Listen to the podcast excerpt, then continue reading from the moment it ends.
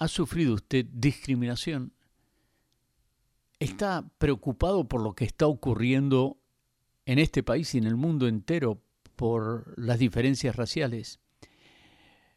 Permanezca con nosotros porque el tema de hoy es parte de la lectura diaria de las Sagradas Escrituras que llamamos 5 por 5 por 5, 5 minutos por día, 5 días por semana y en 5 años toda la Biblia. Inscríbase y recibirá en su teléfono o en su computadora todos los días un capítulo que puede leer o puede escuchar o ambas cosas, tanto en inglés como en español. Nuestra página web es www.centrofamiliarcristiano.net. Suscríbase. Pablo muestra cómo las buenas noticias del Evangelio deben crear comunidades étnicamente diversas que estén unidas por la obra de Cristo en la cruz. Esto es parte del libro de Efesios. Eh, seis capítulos maravillosos de los cuales el día de hoy trataremos los primeros tres. Pablo había pasado por Éfeso en su regreso de su segundo viaje misionero por un poco de tiempo. Hechos 18, versos 19 y 20. Y en su tercer viaje, dos años completos, que abarcaron tres años en el calendario, fueron, fue allí donde Pablo encontró unos doce discípulos de Juan el Bautista y los bautizó otra vez, Hechos 19. Fue también en Éfeso que el Espíritu Santo descendió sobre ellos de una manera maravillosa y también allí en Éfeso, en Éfeso la Turquía de hoy, capítulo 19 de los Hechos, verso 11, que Dios hizo milagros extraordinarios a través de Pablo. De modo que incluso los pañuelos y delantales de los que habían los que le habían tocado fueron llevados a los enfermos y las enfermedades fueron curadas y expulsados los malos espíritus. Éfeso también era el sitio donde se encontraba el templo de Diana, o Artemisa, la diosa de los Efesios, con una capacidad de 25.000 personas. Y fue allí donde Pablo arruinó el negocio de quienes fabricaban las réplicas del el templo y la razón por la cual fue expulsado de la ciudad. Han pasado varios años y Pablo está preso ya sea en Cesarea, desde donde apeló al César, o en la casa de alquiler en Roma, esperando comparecer ante el César alrededor del año 62 de nuestra era. Como en varias de las otras epístolas de Pablo, la primera parte tiene que ver con los aspectos doctrinales y la segunda mitad con la vida práctica. Hoy nos toca la primera parte y en la próxima edición tendremos la segunda parte. Dios el Padre planeó a lo largo de la historia que Jesús creara una comunidad multiétnica de seguidores, compuesta tanto de judíos como de no judíos. Y estos seguidores formarían la familia del pacto que Dios prometió a Abraham. Deben vivir en unidad como un solo cuerpo en familias, en sus barrios, en sus iglesias, porque la gracia de Dios nos ha unido. La diversidad étnica es un tema importante en el mundo corporativo de hoy en día. Y no hay otro tema más candente hoy en que vemos con tantas manifestaciones para acabar con el racismo. Este país ha intentado que se evite la discriminación a través de leyes cuya intención es luchar precisamente contra la discriminación racial. Pero las leyes, aunque sean necesarias, no son suficientes. Este es un problema del corazón. Y aunque podríamos tener una sociedad más justa con reformas sociales y legales, la verdadera solución a, las relaciones raciales es la obra del Espíritu Santo. Y este es el énfasis importante en esta monumental obra literaria que llamamos la epístola a los Efesios. Pablo escribe a los santos en Éfeso, a todos los cristianos que han sido separados para Dios, santos y fieles los llama. Sigue con su saludo tradicional, gracia y paz, en ese orden, porque no puede haber paz con Dios ni paz de Dios. Importante distinción. A menos que experimentemos la gracia de Dios. Bendito sea el Dios y Padre de nuestro Señor Jesucristo, que nos ha bendecido con toda bendición espiritual, comienza este libro, en lugares celestiales con Cristo. Sí, somos, estamos bendecidos y nuestra bendición no es necesariamente nuestro buen trabajo o nuestra buena salud, cosas materiales o terrenales. Nuestras bendiciones más importantes son las bendiciones espirituales en este capítulo, Dios el Padre nos escogió en Cristo. Este término en Cristo ocurre nueve veces en solo 14 versículos. Dios el Padre nos escogió en Cristo antes de la fundación del mundo para que seamos adoptados como hijos, según el puro afecto de su voluntad para que seamos santos y sin mancha delante de Él. Hemos sido redimidos por medio de la sangre de Cristo, dándonos a conocer el misterio de su voluntad, según su beneplácito, el cual se había propuesto en sí mismo, capítulo 1, verso 10, de reunir todas las cosas en Cristo a través de quien hemos obtenido herencia. En él también nosotros, habiendo oído la palabra de verdad del Evangelio de nuestra salvación y habiendo creído en él, fuimos sellados con el Espíritu Santo de la promesa, que es las arras o la garantía de nuestra herencia hasta la redención de la posesión adquirida, nos dice el verso, los versos 13 y 14, para la alabanza de su gloria. Dios el Padre elige, Dios el Hijo muere por nuestros pecados y Dios el Espíritu Santo nos sella, la Trinidad en acción. Hemos sido elegidos hemos sido redimidos y hemos sido sellados para la alabanza de su gloria. Y la oración de Pablo es que nosotros conozcamos tres cosas. La esperanza a la cual hemos sido llamados, las riquezas de nuestra riqueza, de nuestra herencia y el poder que resucitó a Cristo de los muertos. El tema que no podemos pasar por alto es la elección divina. En segunda Tesalonicenses Pablo habla y dice, pero vos, pero nosotros debemos dar gracias siempre a Dios respecto a vosotros, hermanos amados en el Señor, de que Dios os haya escogido desde el principio para salvación, mediante la santificación por el Espíritu y la fe en la verdad. Dios escoge o elige para salvación. Pero en ningún lado de la Escritura se nos dice o leemos que Dios escoge para condenación. Es más, en Mateo 25, 41 Jesús dice de que el fuego eterno ha sido preparado para el diablo y sus ángeles. Y en 2 Pedro 3, 9 nos dice que Dios es paciente para con nosotros, no queriendo que nadie perezca, sino que todos vengan al arrepentimiento. Esto sé, que Dios no condena a nadie que mereciera ser salvo, aunque esto no es posible porque no hay nadie justo ni aun uno, pero si lo hubiera, Dios nunca lo condenaría. Dios no condena a nadie que merece que merezca ser salvo, pero también sé que es verdad que Dios salva a quienes merecemos ser condenados, y lo hace según el puro afecto de su voluntad. Hay también otra verdad, nos dice William MacDonald en su comentario de este libro. La palabra nos enseña con la misma claridad que el ser humano es responsable de sus decisiones. Dios ofrece la salvación a todo aquel que cree en Él. Capítulo 3, 16 del libro de San Juan, porque de tal manera amó Dios al mundo que ha dado a su Hijo unigénito para que todo aquel que en él cree no se pierda, mas tenga vida eterna. Verso 17. Porque no envió Dios a su Hijo al mundo para condenar al mundo, sino para que el mundo sea salvo por él. Y en el capítulo 6, verso 37, Juan cita a Jesús decir, todo lo que el Padre me da vendrá a mí. Esto nos habla de la elección divina.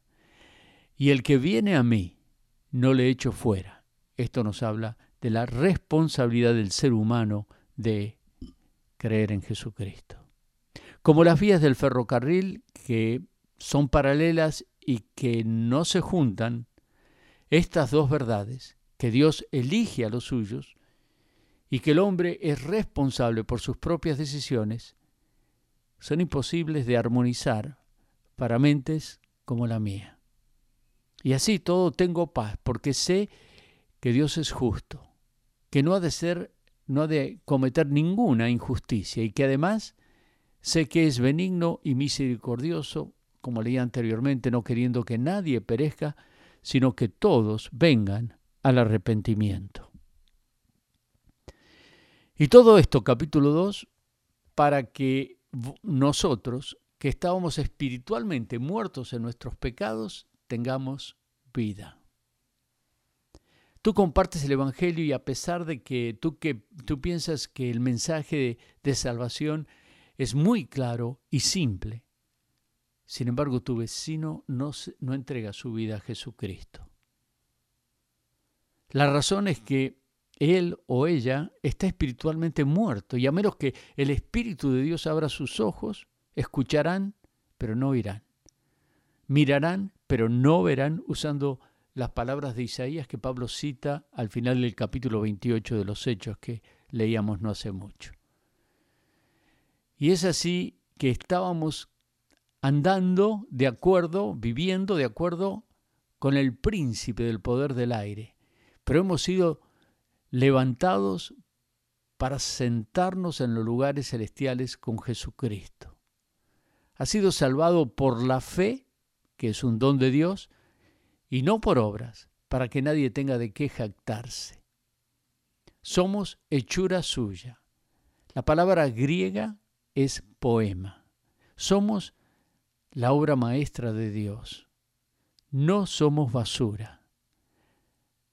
Es posible que hayamos hecho cosas sucias, pero no somos basura porque Dios no hace basura. Somos la obra de Dios. Y en estos días de tanta tensión racial y malestar social, Pablo nos dice que Jesucristo reconcilia al judío y al gentil. Y nosotros que eh, hemos sido salvados ya no somos ilegales, sino conciudadanos en la casa de Dios. Quiera Dios que aprendamos a vivir sin prejuicios, sin diferencias de origen nacional, saludando solamente a los que son amigos, porque no es así que manifestamos la unión en Cristo.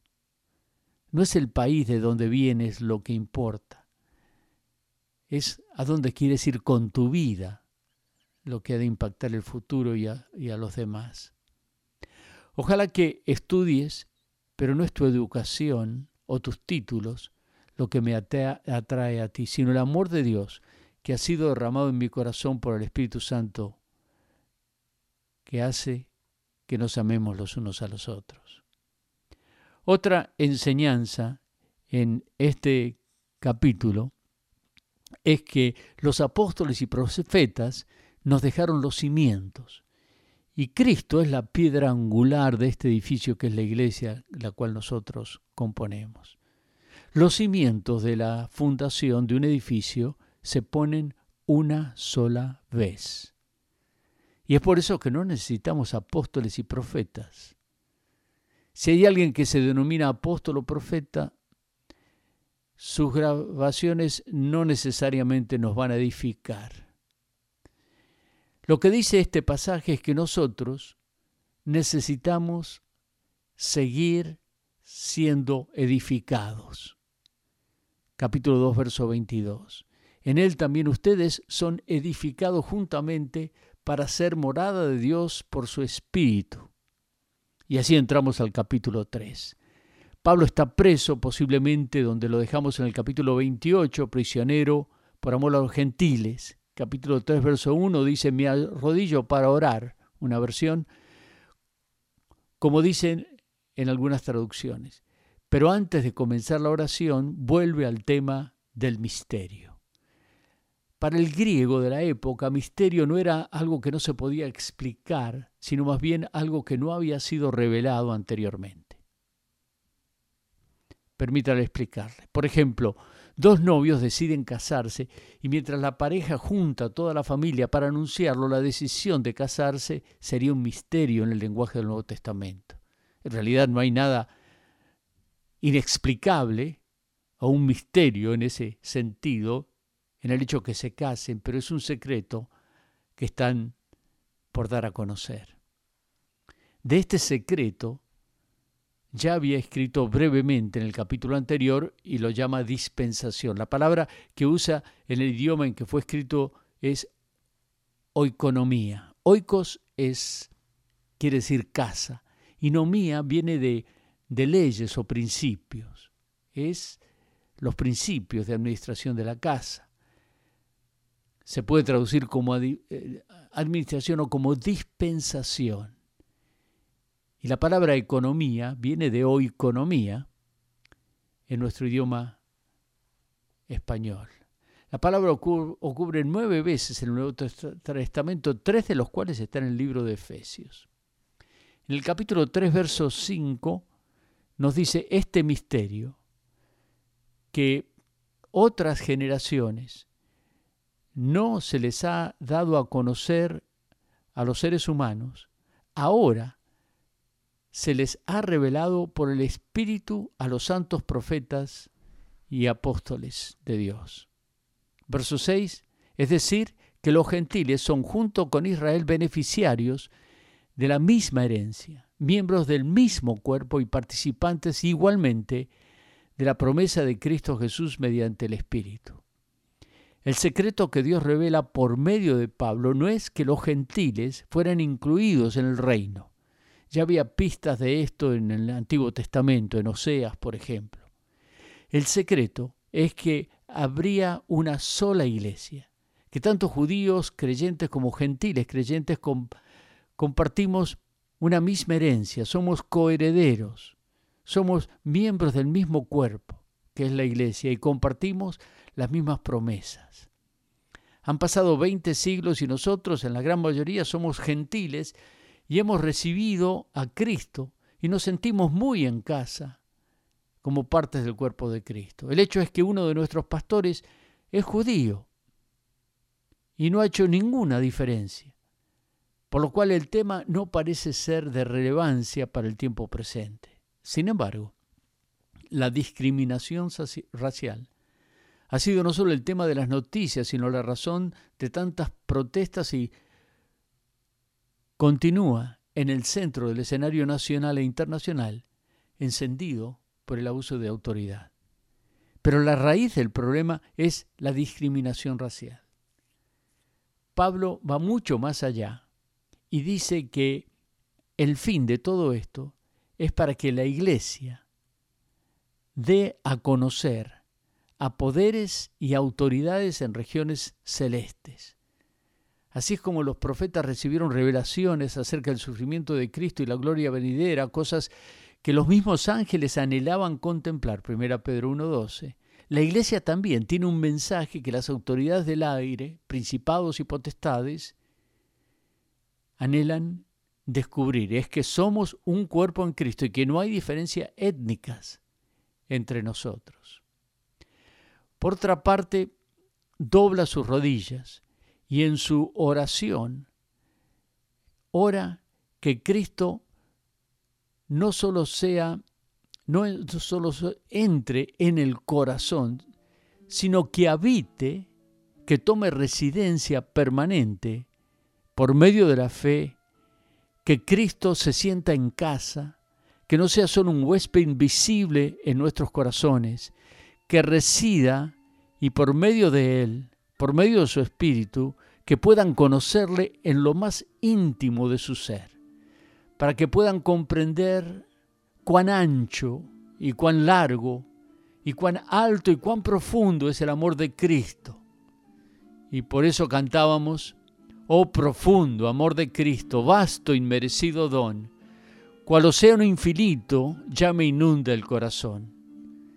Me rodea, me sostiene, la corriente de su amor, llévame continuamente hacia el gozo del Señor. Oh profundo amor de Cristo, único, supremo amor, cual un vasto mar bendito, cual hogar alviador. Oh profundo amor de Cristo, pura gloria es para mí, que me eleva, salvo y listo hacia el cielo, hacia ti. Capítulo 3, verso 19 dice que conozcan ese amor que sobrepasa nuestro conocimiento para que llenos de la plenitud de Dios podamos crecer. Necesitamos mejores leyes para contener la discriminación, pero el problema y la solución no está en las leyes, está en el corazón. Y por eso el conocimiento profundo del amor de Dios es el secreto para evitar la discriminación, la discriminación, para resolver el problema que está muy arraigado en el corazón del hombre. No hagamos diferencias entre nosotros. ¿Qué importa si es argentino o cubano o colombiano? Somos hermanos en Cristo y esto es lo que cuenta, somos un cuerpo.